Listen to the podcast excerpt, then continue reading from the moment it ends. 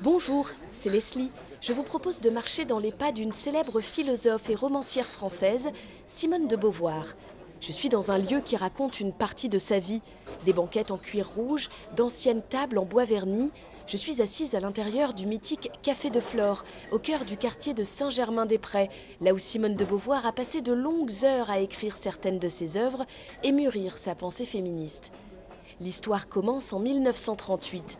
Cette année-là, elle pousse pour la première fois la porte en verre du café. Elle y vient souvent avec son compagnon, le philosophe Jean-Paul Sartre, et devient vite une habituée. Puis la guerre commence, les bombardements, les sirènes, les alertes, et c'est à ce moment-là qu'elle découvre la salle qui se trouve au premier étage. Alors je vais monter dans cette salle, et apparemment c'est là-haut, loin de l'agitation, que Simone de Beauvoir travaillait j'ai convié un spécialiste, Jean-Louis Janel, professeur de littérature à la Sorbonne, pour mieux comprendre ce qui liait la romancière à ce lieu. Elle explique à un moment qu'en raison des, menaces et des risques de bombardement, on faisait sortir les gens, mais Boubal, qui était le patron du café de Flore, faisait monter les habitués, notamment Sartre et Beauvoir, qui étaient là tous les jours, au premier étage. Et qu'elle a pris l'habitude après de monter directement au premier étage avec quelques autres habitués qui écrivaient et elle décrit l'atmosphère du premier étage comme une atmosphère assez studieuse. Elle le dit dans les mémoires qu'elle se retrouvait avec quelques autres travailleurs de la plume qui s'installaient pour les mêmes raisons de désir de tranquillité qu'elle, et que les stylos couraient sur le papier. On se serait cru dans une salle d'études admirablement disciplinée.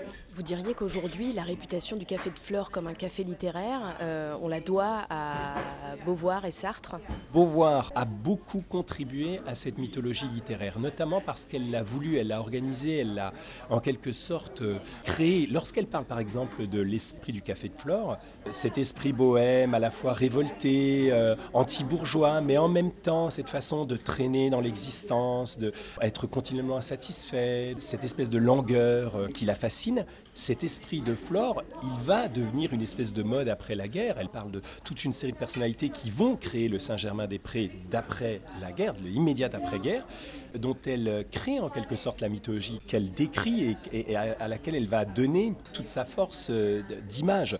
Et l'une des images fortes de Simone de Beauvoir, c'est bien celle où on la voit seule, assise sur une banquette du Flore en train d'écrire. Cette simple présence était à l'époque une façon de dire ⁇ Je prends la parole, j'ai une opinion ⁇ J'ai retrouvé d'anciennes photos en noir et blanc où l'on voit Simone de Beauvoir attablée au Flore. Je vais les montrer à une philosophe de la pensée féministe, Geneviève Fraisse, qui connaît parfaitement l'engagement de l'écrivaine. Là, elle a un stylo effectivement à la main, euh, un thé juste à côté, et elle a le regard perdu, donc on imagine qu'elle réfléchit. Mais surtout, euh, moi, ce que je retiens là, d'abord, c'est qu'elle est effectivement seule, enfin isolée sur un banc euh, du café. C'est un geste de pionnière, c'est clair. Je suis dans l'espace public et j'ai le droit d'y être. Il ne faut pas prendre ça pour une image banale ou simplement ça serait une écrivaine dans un espace public. C'est je m'installe dans l'espace public. L'espace public est aussi à moi. Et ça veut dire que si l'espace public est à moi, vient avec l'espace public l'opinion publique. Je participe de l'opinion publique, donc je vais écrire des livres qui concernent tout le monde.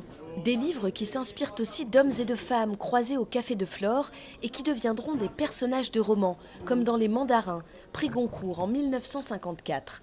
C'est assez vertigineux d'être assise là, dans cette salle, qui fut le repère d'une des autrices françaises les plus lues au monde. Je vous invite vraiment à vous plonger dans cette atmosphère avec un thé ou un café et évidemment un livre de Simone de Beauvoir à la main. En imaginant près de vous la chaleur enveloppante, réconfortante d'un vieux poêle qui trônait à l'époque au milieu du café et auprès duquel l'écrivaine venait se réchauffer. C'était Un lieu, une figure, un podcast présenté par Paris vous aime magazine, le magazine de Paris Aéroport.